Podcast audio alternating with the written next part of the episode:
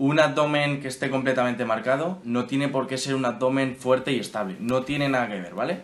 Igual que ver a un culturista grande no tiene por qué significar directamente eh, que esté fuerte, ¿vale? Que levante mucho peso en sentadilla o que sea capaz de realizar un salto vertical de mucha altura, etc. Eh, por lo tanto, eh, no debemos guiarnos por esto. Como he dicho antes, el entrenamiento a nivel abdominal o core, como queramos llamarlo, es súper importante porque nos evita lesiones, previene de lesiones a nivel de tren inferior, pero eh, porque una persona eh, tenga el abdomen marcado no significa que esté fuerte y estable. Y esto es súper importante de remarcar. Muy buenas a todos, hoy estamos en un nuevo capítulo de Potenciando Jugadores. Hoy nuestro invitado especial es Álvaro Bermejo. ¿Qué tal Álvaro? Muy buena Miguel, ¿qué tal? Encantado de estar aquí contigo y nada, vamos a hablar eh, de fútbol, de cómo prevenir lesiones, maximizar rendimiento y bueno, espero que os guste y que os demos al final aspectos básicos y claves para mejorar vuestro rendimiento. Bueno, para empezar, eh, lo primero de todo es eh, quién es Álvaro y qué es lo que le motiva. Bueno, como ha dicho antes Miguel, mi nombre es Álvaro Bermejo, soy licenciado en Ciencias de la Actividad Física y del Deporte por la Universidad de Castilla-La Mancha y este año cursé el curso de especialista en entrenamiento personal en la Universidad Politécnica de Madrid. Eh, la verdad que el fútbol siempre ha sido mi pasión desde pequeño y lo he practicado hasta los 21 años, he alternado en fútbol 11 y fútbol sala, aunque realmente lo que, lo que me ha gustado siempre ha sido el fútbol sala. Y bueno, eh, al final eh, entré a la carrera, sí que me gustaba mucho el fútbol, me gustaba la preparación física en el fútbol y sí que tenía idea de ser al final o de tirar por esta modalidad de preparador físico o bueno, eh, algún tipo de, diversidad más. Y al final lo que he tirado más ha sido entrenamiento personal. en algún futbolista, pocos, porque bueno, al final tengo, soy joven, tengo poca experiencia todavía. Y experiencia como en equipo, como, como preparador no he tenido todavía, pero bueno, seguro que puede ser que en un futuro abra las puertas a ello. Seguro, seguro. Y bueno, eh, poco más.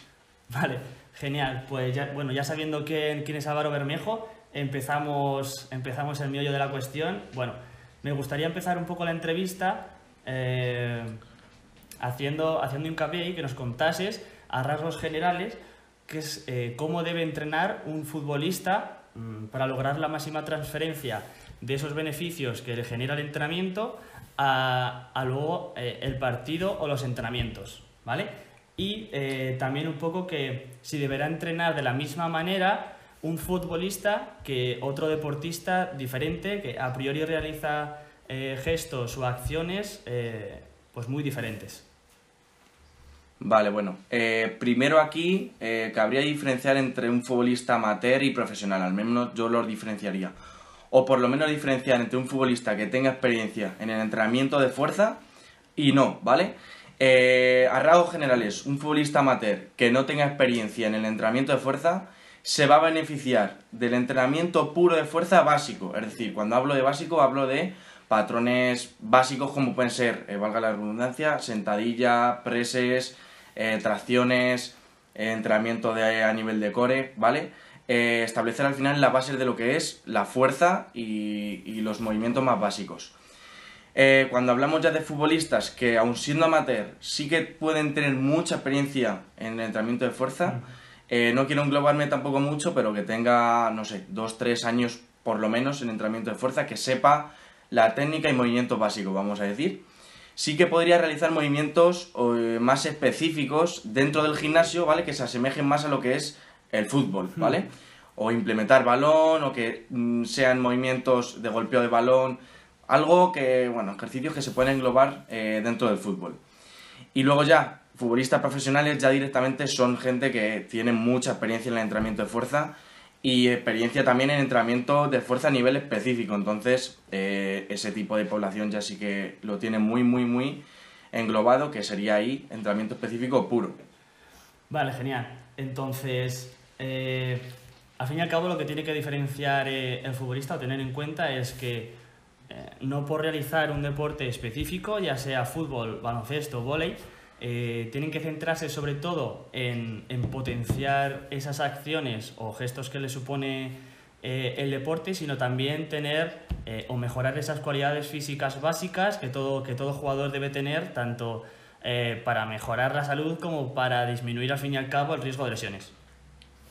Eso es. Yo creo que al final el 90% de gente que juega al fútbol hoy día se va a beneficiar de un entrenamiento a nivel básico de fuerza, ¿vale? O sea, no comernos la cabeza porque al final vemos en Instagram ejercicios muy complejos o que se asemejan a X acción deportiva del fútbol, pero que no nos engañen porque al final la base es lo más importante y si no somos capaces de desplazar, por ejemplo, una carga a una mayor velocidad, una velocidad máxima porque no tenemos experiencia en ello, eh, pues no nos va a producir beneficios, ¿vale? Entonces eso, irnos a la base es lo primero y ya después, a posteriori, años después, eh, podemos fijarnos en otras cosas. Eso es.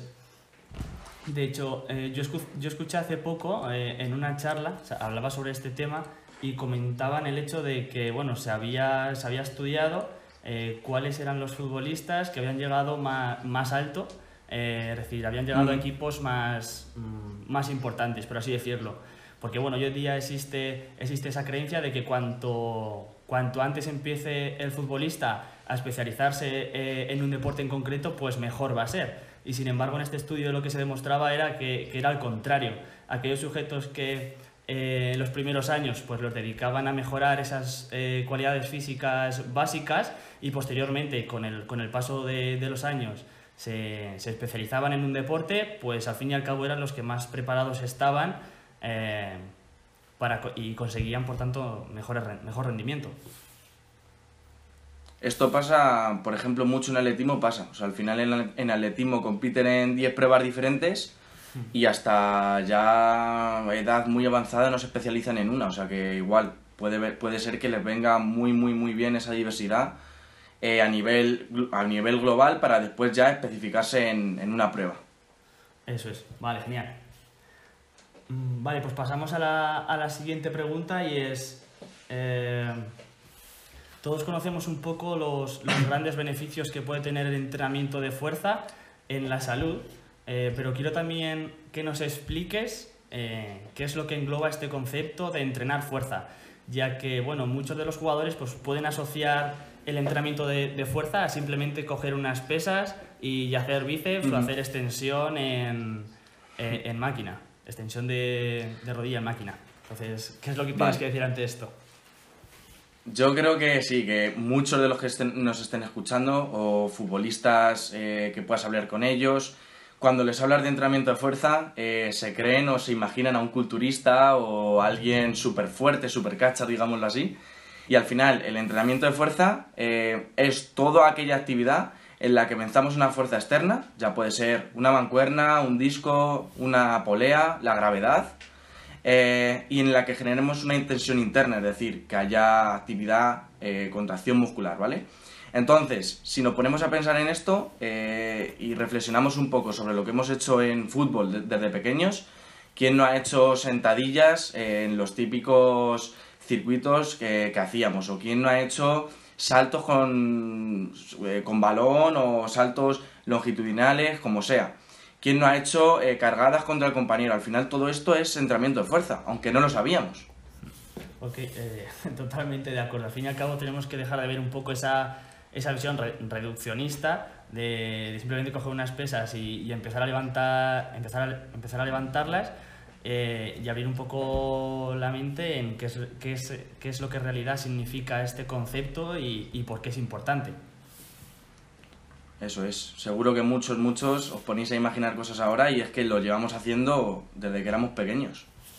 Genial, entonces, eh, una vez que tenemos ya esto claro, eh, vamos a tratar ahora un poco una de las, de las creencias que tiene eh, que, existen en el mundo del fútbol de que el entrenar la fuerza disminuye, disminuye el rendimiento al caer, al hacer a los futbolistas más, más lentos vale, yo creo que esto viene un poco... ¿Es esto verdad o no?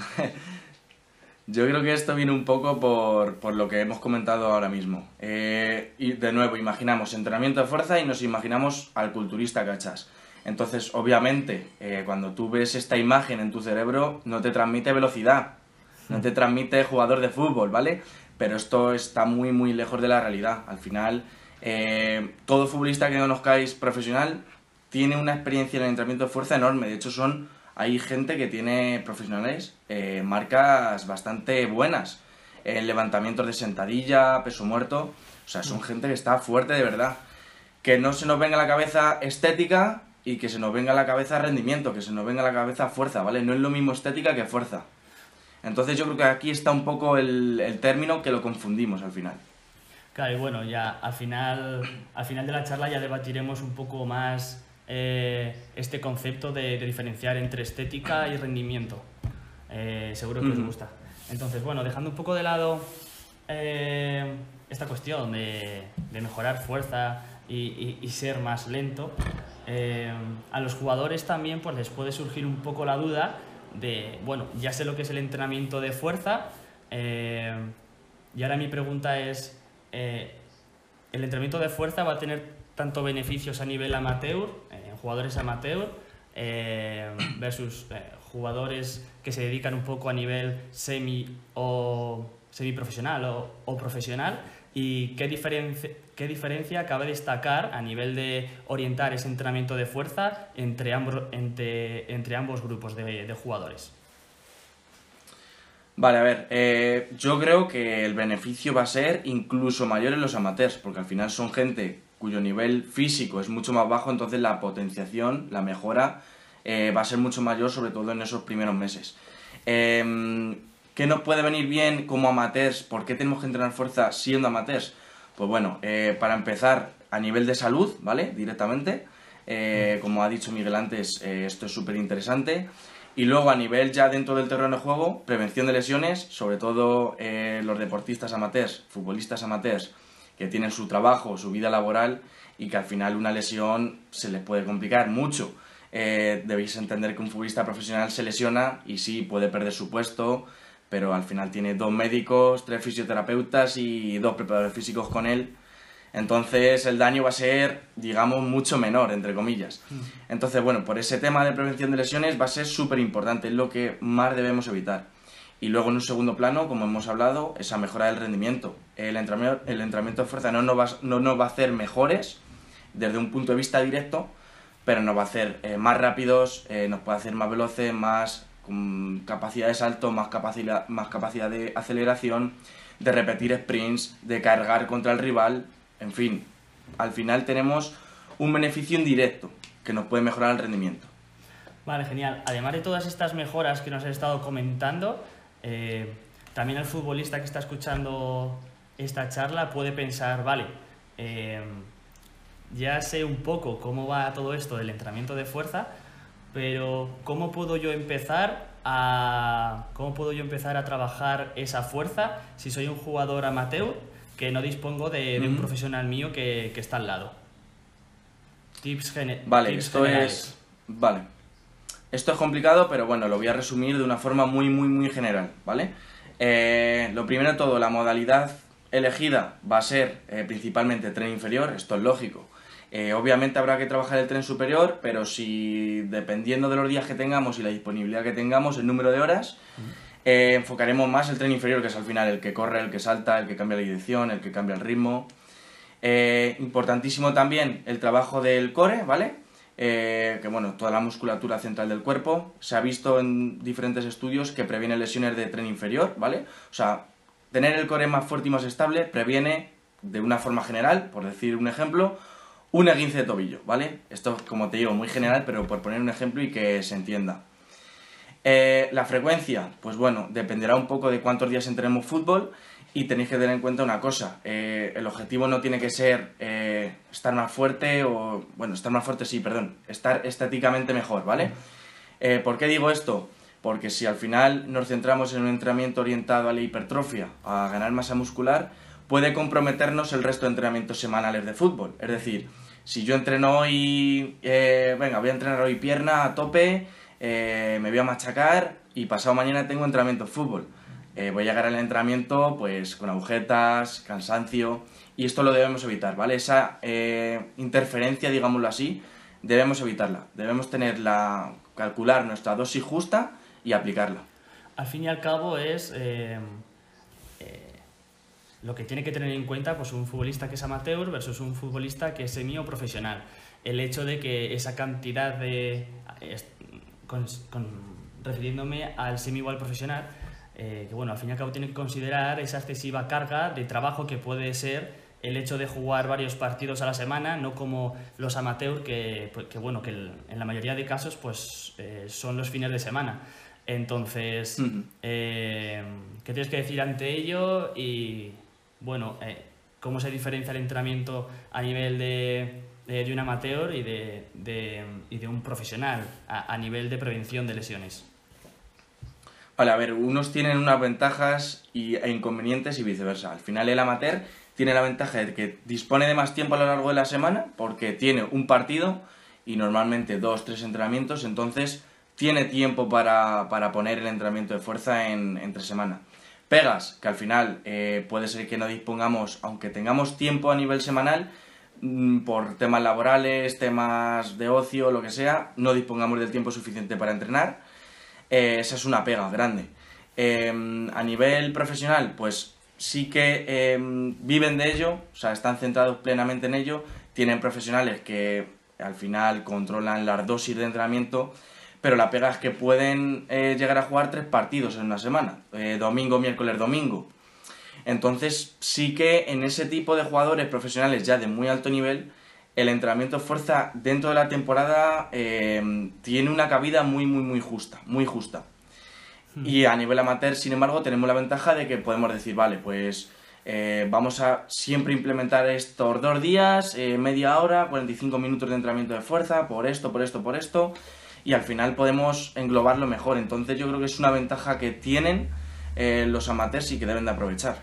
Claro, es que eh, a priori pues podéis pensar los que, lo que estáis jugando un poco en equipos a nivel amateur, de que eso del entrenamiento de fuerza está sobre todo relacionado con eh, equipos de, de, muy alto rendimiento y que como que conmigo tampoco va mucho. Pero en realidad es que como decía Álvaro, al fin y al cabo tenéis que aprovechar esa ventaja de, de todo ese tiempo eh, de descarga que disponéis durante toda la semana para poder trabajar al máximo posible eh, entrenamientos de fuerza y, por tanto mejorar eh, vuestro rendimiento en el partido del fin de semana.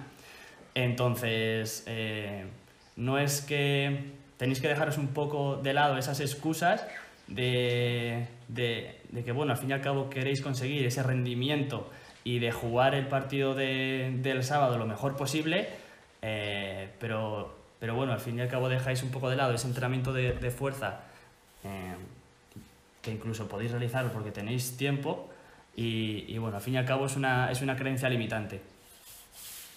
Eso es, yo creo que al final establecer microdosis, eh, dos, tres sesiones semanales de 30 minutos para un futbolista amateur sería bastante, bastante asequible y obviamente va a potenciarnos eh, es decir, que no hace falta sesiones de hora y media, ¿vale? Que con esa microdosis podemos llegar al partido bien, descansados y al final también establecer dos, tres días de entrenamiento de fuerza. O sea, se puede hacer todo a la vez. Eso es. Vale, eh, genial. Pasando un poco de. Pasando un poco a la pregunta del millón, es todo jugador al fin y al cabo quiere mejorar su rendimiento, no solo durante eh, un periodo concreto de la temporada, sino cuanto más largo sea ese periodo en el que eh, tengo un rendimiento muy alto, eh, pues mejor, porque al fin y al cabo voy a proporcionar al equipo mucha, mucha mejor ventaja para, para, ganar el partido del fin de semana. Entonces, ¿qué consejos a modo general darías para ayudar al jugador a mantener ese alto nivel durante un largo periodo de tiempo? Vale, de esto, de esto sí que se habla mucho, eh, sobre todo en el tema de X equipo llega a marzo eh, bajo de forma porque se ha hecho mala pretemporada, siempre se habla de esto. Eh, al final, yo creo que debéis entender que el rendimiento dentro del terreno de juego no únicamente interviene el propio entrenamiento a nivel físico, a nivel técnico o, o táctico, sino que intervienen también otros factores como la nutrición, el descanso, el estrés que tengamos en casa, eh, al final es un cúmulo de factores, ¿vale? La motivación, eh, el ambiente dentro del vestuario. Entonces, eh, consejos a nivel general, el descanso es súper importante, eh, más o menos 7-8 horas diarias sería lo, lo óptimo. Lo que hemos hablado, entrenamiento de fuerza, tenerlo siempre como pilar básico. Entrenamiento también a nivel cardiovascular podemos incluirlo eh, y aquí, como también se ha hablado mucho, eh, no tiene mucha cabida el entrenamiento a nivel continuo si el objetivo es eh, tener rendimiento en el campo. El entrenamiento a nivel continuo, para el que lo, lo podáis entender bien, voy a poner un ejemplo, correr 30 minutos no va a tener mucho sentido si ya tenemos esa base a nivel cardiovascular creada ya, ¿vale? No va a tener mucho sentido hacerlo en marzo, cuando estamos en plena competición. Puede tener sentido en la pretemporada, cuando vengamos del periodo vacacional, etc. Pero eh, dentro del periodo de, temporada va a tener mucho más sentido un entrenamiento al final interválico, que es lo que hacemos en el campo. En el campo no estamos corriendo 30 minutos de seguido, sino que estamos haciendo un sprint, descanso, eh, un sprint al 85%, otro sprint máximo es al final lo que tenemos que recrear en, este tipo de entrenamiento eh, a nivel cardiovascular. Alimentación también, importantísimo, que bueno, esto también eh, poneros en manos de un profesional sería lo óptimo. Y bueno, al final a nivel amateur, eh, controlar el estrés, motivación, etcétera, va a ser complicado. debéis entender que los futbolistas que están a tope durante todo, todo el año son muy pocos, muy, muy, muy pocos y es gente que tiene estos 5 eh, o 6 pilares durante todo el año y no durante 9, 10 meses, mm. durante todo el año. Esto, bueno, lo que has comentado anteriormente, de que el hecho de que un jugador pues piense, bueno, voy a intentar mejorar esa resistencia, eh, entonces lo que voy a hacer va a ser eh, pues irme, salir el fin de semana a correr durante 30 minutos, 40 minutos, carrera continua, y bueno, esto quería mencionarlo porque yo lo considero de vital importancia, porque seguro que a muchos de vosotros os pasa, como a mí me pasaba, y es que mm, a mitad de la en, entre medias de los partidos, a mitad de la temporada, es lo que decía Bermejo, al fin y al cabo hay que eh, trabajar eh, ese, y darle vital importancia a ese entrenamiento interválico porque al fin y al cabo es el que más se va a relacionar con, con los gestos y con, y con las diferentes acciones que, se producen en el, en, el, terreno de juego.